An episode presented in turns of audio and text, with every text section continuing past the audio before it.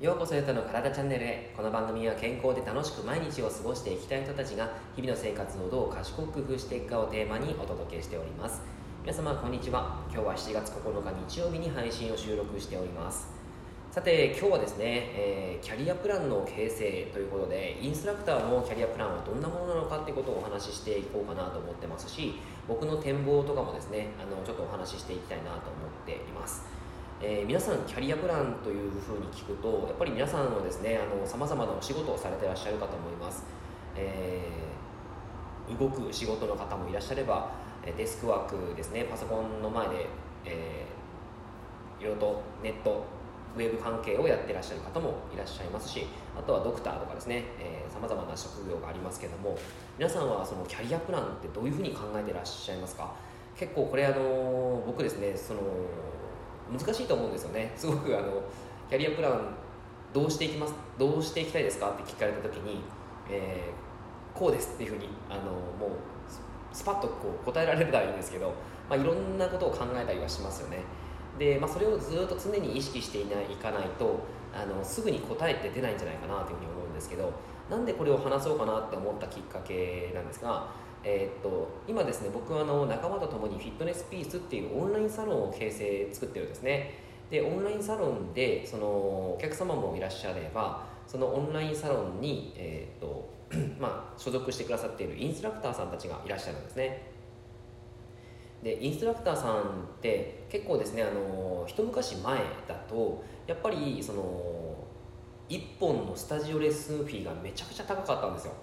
あのレッスンって、えー、スタジオ、まあ、フィットネスクラブに行くとスタジオレッスンありますよね。ヨガであったり格闘技系のエクササイズであったり、まあ、ピラティスとかさまざ、まなレッスンありますけども、えーと、一昔前だとあの1本60分やると1万円とか2万円とか、え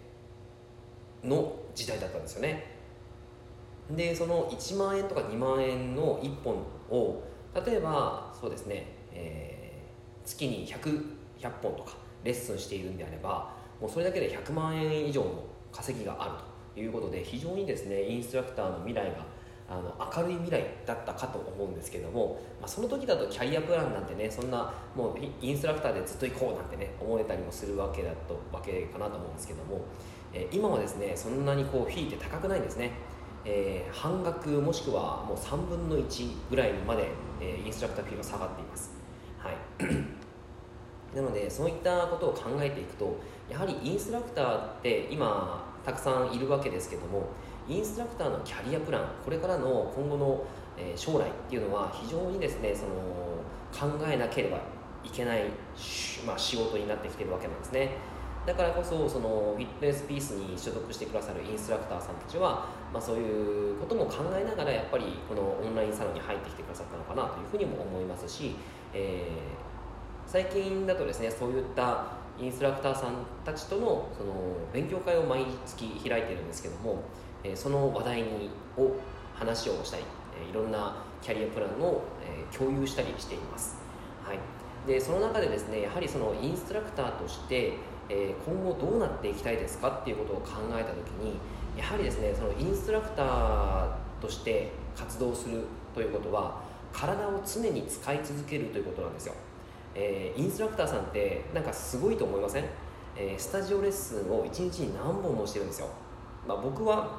あのちょっとあんまりやってないんですけども、えー、やっぱりこう現役ですごい、まあ、僕も現役ですけど、えーまあ、常にそのインストラクターさんとしてあの活動している方は多くいらっしゃるんですね。でそれを1日に、まあ、例えば3本とか4本とかそういったレッスンをやっているわけなんですね。でそれを毎日続けている、まあ、毎日とまではいかないんですけども週6、えー、週5やっているという形だったらもう体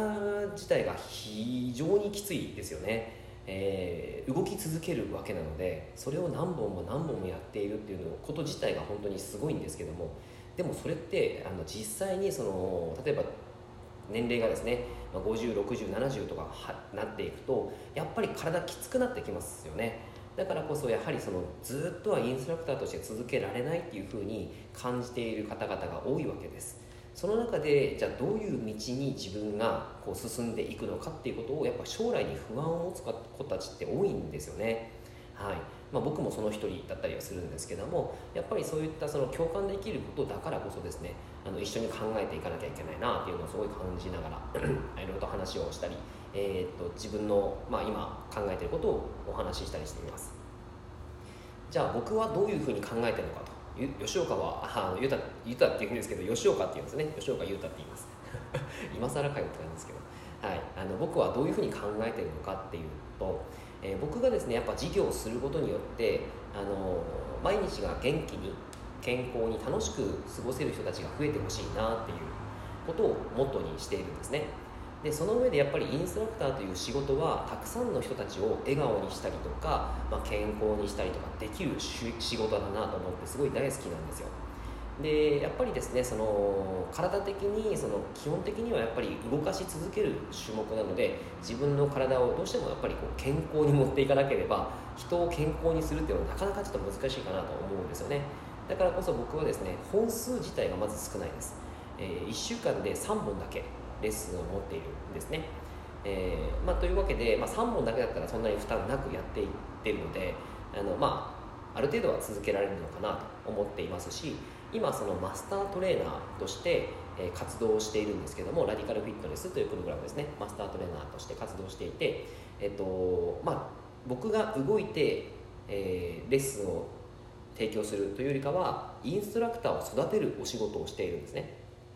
なのでそのマスタートレーナーとして教育に携わっているということはそのこれはずっとやり続けられることなのであのまず一つのキャリアプランとしてこのマスタートレーナーになれたということは一つの成功だと思っています。でそれがですね続けられるからこそその収入も安定するわけですしそれはですねあのやっぱり続けていきたいなと。さまざまなその自分が今持っているモットーに対してあのいい影響を与えてくれるお仕事なのですごくいいことだなというふうに感じております。なのでそういったあの一つのこうインストラクターの道としては、えー、教育に携わっていくということはやっぱ一つ大切なポイントなのかなと、まあ、やっぱり教えるインストラクターって教える指導するっていうお仕事なので、えー、それを磨き続けてるんですねレッスンで。なのでその方、えー、いろんなお客様がいますけれどもその方々に合わせた伝え方であったりその、まあ、コーチングですよね。導いていくっていうことがあったりしますけどそういったものをですねしっかりと自分の中で体系化しそれを、えー、新しいインストラクターの卵たちに教えていったりとか、えー、お客様にもうそれその自体を教えていくとかですね、えー、そういうことをやっぱりやっていくことは一つのキャリアプランとしていいんじゃないかなというところはすごい感じているところです。はい。でさらにですねやっぱりそのインストラクターとして活動する上で、あのどうしても1対多数になってくのでやっぱり1対多数だと結構伝えたいことが、えー、まあ、大きなことになってしまうんですね。なので一人一人の個別に対して、えー、指導できないというところなのであの、まあ、このキャリアプランは皆さんあのインストラクターさんはやってる方が多いんですけども、えー、マンツーマンの指導に移行していく。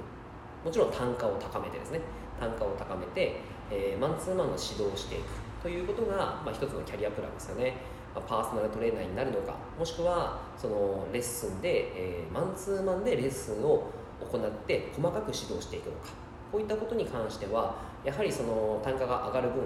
えーまあ、もちろんあの時間は取られるんですけどもその1本の P というのが自分で、まあ、よよくも悪くも決められるので、えー、そこに関しては単価が上げられることなのかなと。だからキャリアに関しては、えー、ここに関ここを、まあ、しっかりとその顧客を、えー、集めていくということができるといいんじゃないかなというところですね、えーまあ、こういったことは非常に多く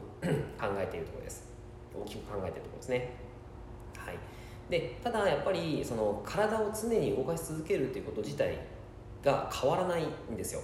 なので、まあ、例えばこれ僕がですねパーソナルトレーナーとして今活動もしてますしインストラクターとしても活動してますけど7080になってもやってるかっていうと多分やれてないと思うんですよね。じゃあどうするかっていうとやはりですね僕はその教育であったりとか、えー、自分の持っているその経験を、えー、情報発信をしてあのコンテンツをやっぱり作っていく。ということが一つのキャリアプランのあのいいところなのかなというふうに思います、えー、僕は実際ですね今セミナーを開催させていただいたりとか、あとは今 NASM って言ってあの全世界にですねあのナンバーワンのシェアを持っているパーソナルトレーナーの資格があるんですけどもそれの講師をしているんですね、えー、その講師をしていったりとかあとはですねその自分の持っている、えーまあ、これまで勉強してきたことをコンテンツ化してそれを販売していくっていうこともやったりしています。はい、ということでやっぱりですねその教育コンテンツ、まあ、コンテンツ自分のですね持っているものを作っていく。そして世が世の人たちが、えー、それで助かることをちゃんと、えー、提供できるようなあのものを作っていかなきゃいけないなっていうのがすごい感じているんですよね、まあ、新しいものを生み出していくっていうことですよね。フィットネスを盛り上げるというその大名目があってそしてそれをですねあの自分のやり方でいかに盛り上げられるのか？っていうことをやっぱり考えていかないと、えー、やっぱりそうですね。人から仕事をもらうばっかりだとどうしても続かないということがありますので自分から何かを提供できるようになっていかないとやっぱりこ